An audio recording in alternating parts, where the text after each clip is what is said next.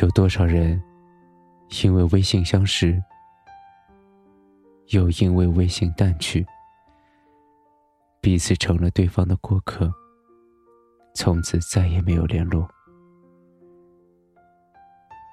你躺在我的列表中，我还在你的圈子里，但是不知从何开始，已经没有了交集。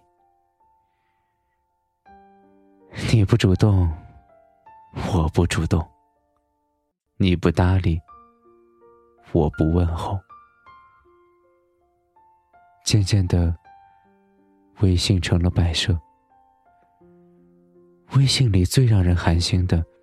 并不是删除和拉黑，而是不打扰、不删除、不聊天，就像互不相识的陌生人一般，从无话不谈变成无话可言，从经常联系变成没了联系。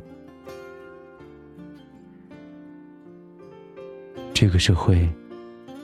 人心是善变的，感情是脆弱的，谁也不能保证谁会永远陪着谁。无论最后是否继续陪伴，不管相处是否真诚愉快，遇见了就足以。那些不再联系的人，那些没有交集的人。只要还在彼此的通讯录里，就好。偶尔还有对方的消息，经常看看对方的动态，胜过没有了联系。